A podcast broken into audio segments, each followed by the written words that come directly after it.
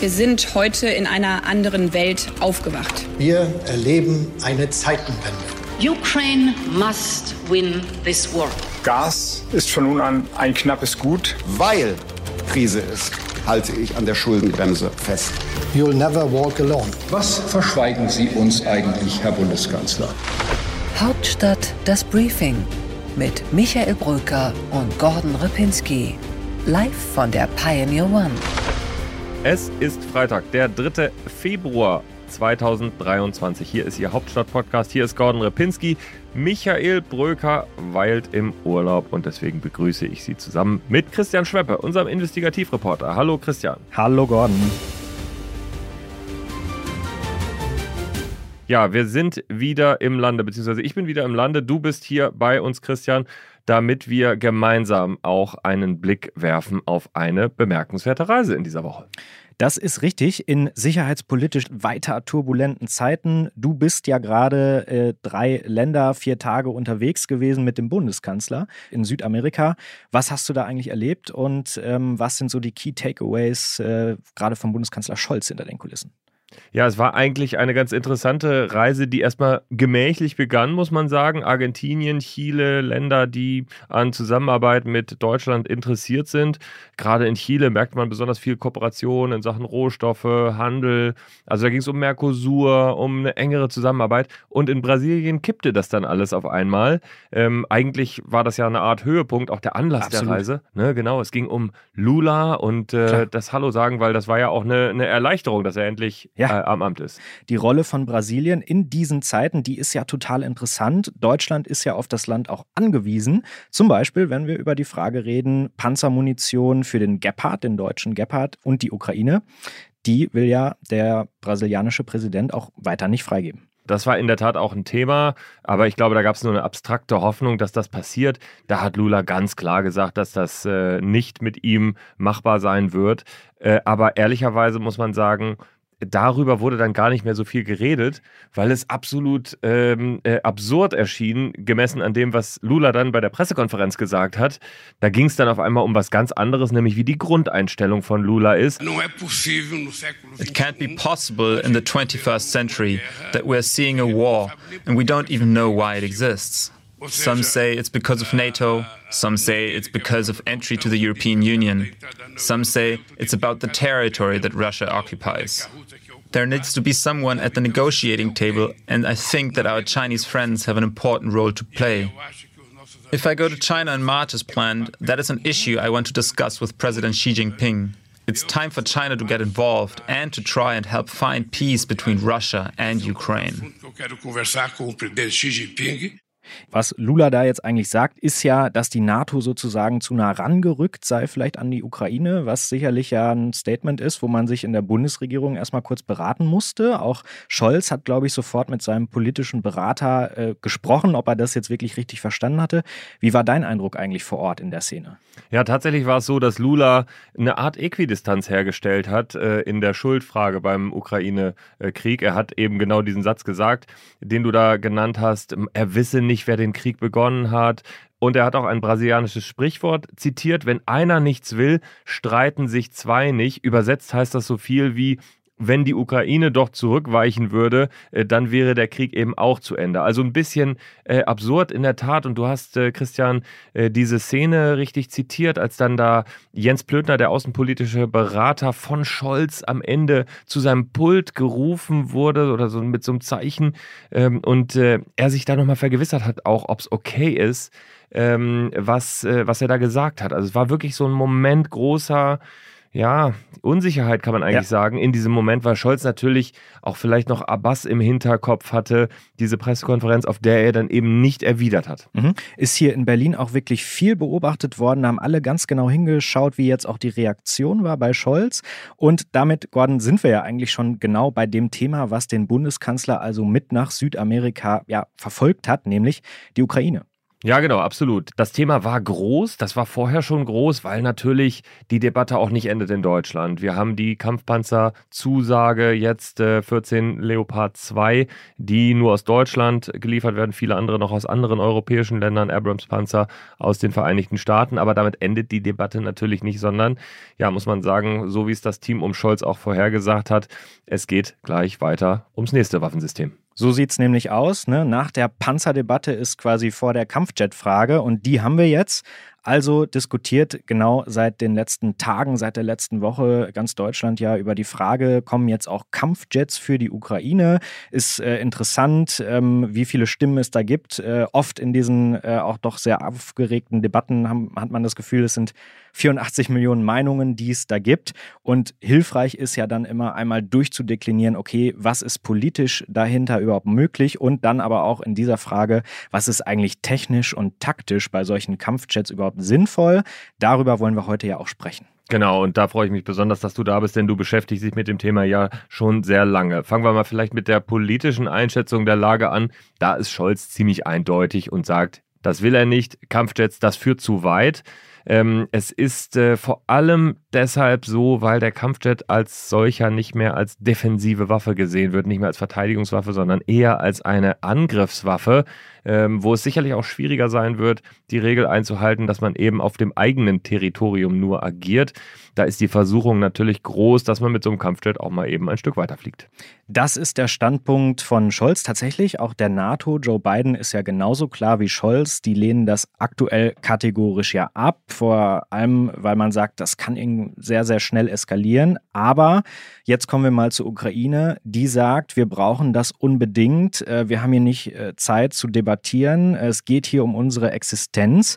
Und was man gerne hätte vom Westen, das hat man also ja auch sehr klar auf den Tisch gelegt. Das sind zum Beispiel Kampfjets der sogenannten vierten Generation.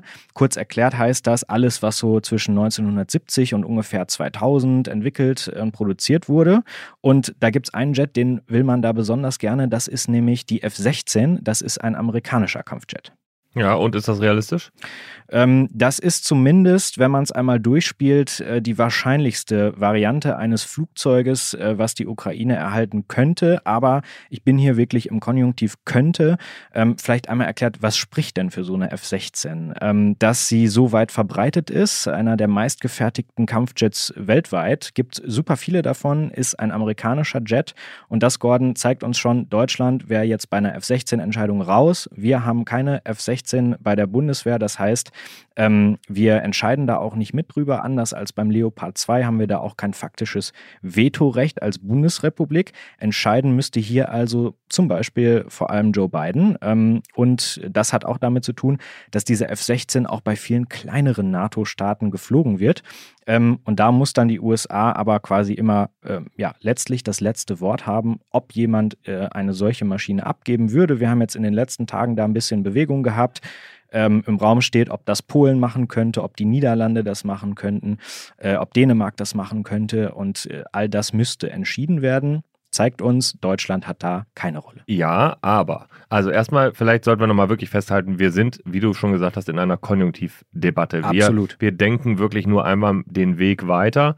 Interessant finde ich bei der Beschreibung, die du gerade gesagt hast, den Gedanken, dass es natürlich, wenn es soweit käme, äh, durchaus sich verkehren kann, genau umkehren kann, äh, was wir in der Panzerdebatte erlebt haben. Also du sagst richtig, wir haben keine F-16, so wie die USA keine Leopard 2 hatten.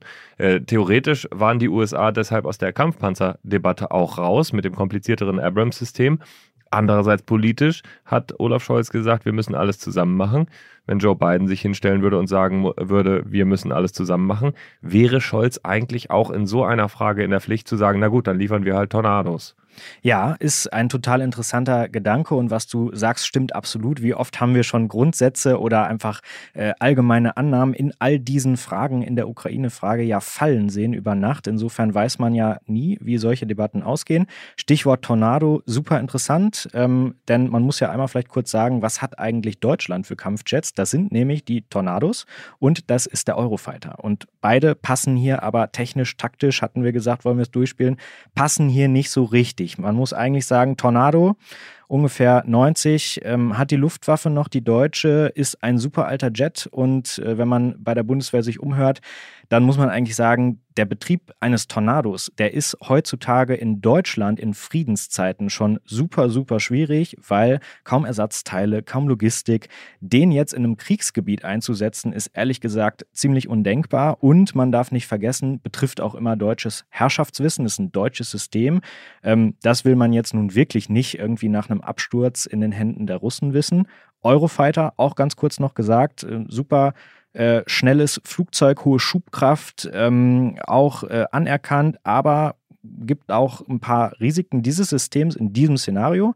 Ähm, kann nämlich nicht einfach mit unterschiedlichen Waffen bestückt werden, Gordon, die man da dann quasi drunter hängt, weil dann beim Eurofighter das doch recht schnell instabil wird. Und Stichwort Waffen, Munition, auch das hatten wir in all diesen Debatten ja schon oft. Deutschland hat gar nicht genug Munition für die eigenen Eurofighter. Man könnte also nicht zeitgleich alle deutschen Eurofighter aktuell aufmunitionieren, was also uns schon zeigt, auch das ist eher unwahrscheinlich und deswegen reden wir so häufig über amerikanische Jets, ähm, die hier eine mögliche Option sind, wie zum Beispiel die F-16.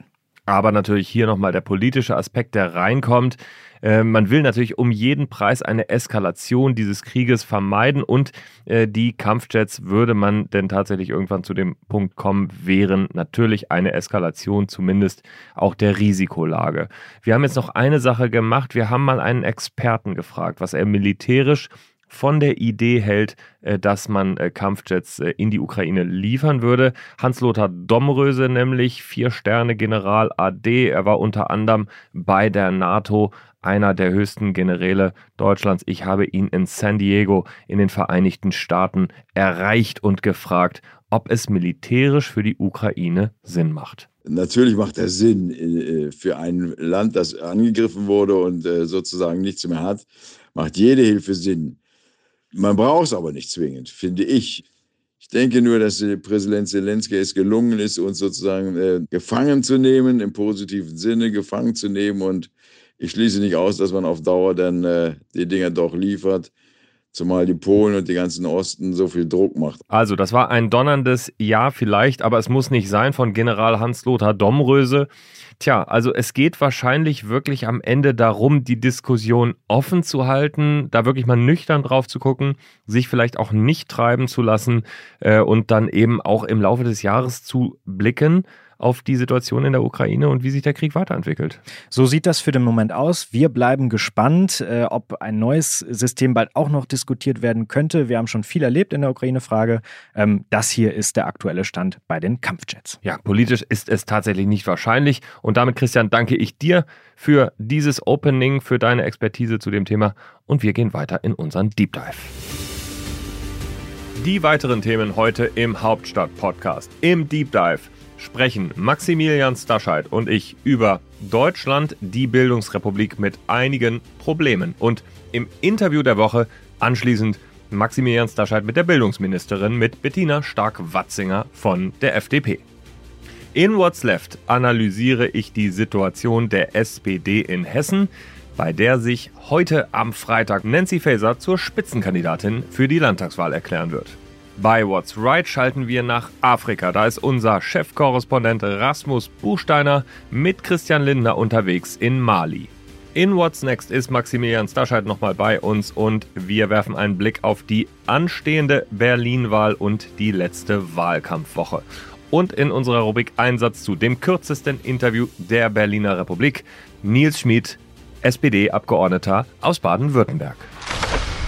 An dieser Stelle blenden wir uns aus, liebe Zuhörerinnen und Zuhörer. Wir hätten Sie aber sehr gerne weiter an Bord. Also vielleicht haben Sie ja Lust, Pionier zu werden. Dann gibt es nicht nur den Hauptteil dieses Podcasts zu hören mit allen interessanten Analysen und Interviews, sondern viel mehr all das, was wir auf The Pioneer zu bieten haben. Weitere Podcasts zur Geopolitik, zu Tech, zur Wirtschaft und Gesellschaft, viele interessante Briefings und Artikel. Es lohnt sich. Probieren Sie es mal aus join.thepioneer.de ist die Adresse. Da finden Sie den Weg. Und wenn es Ihnen nicht gefällt, dann können Sie uns natürlich auch wieder verlassen. Wir glauben aber, es lohnt sich. Also kommen Sie zu uns, werden Sie Pioneer. Hauptstadt das Briefing mit Michael Bröker und Gordon Ripinski. live von der Pioneer One.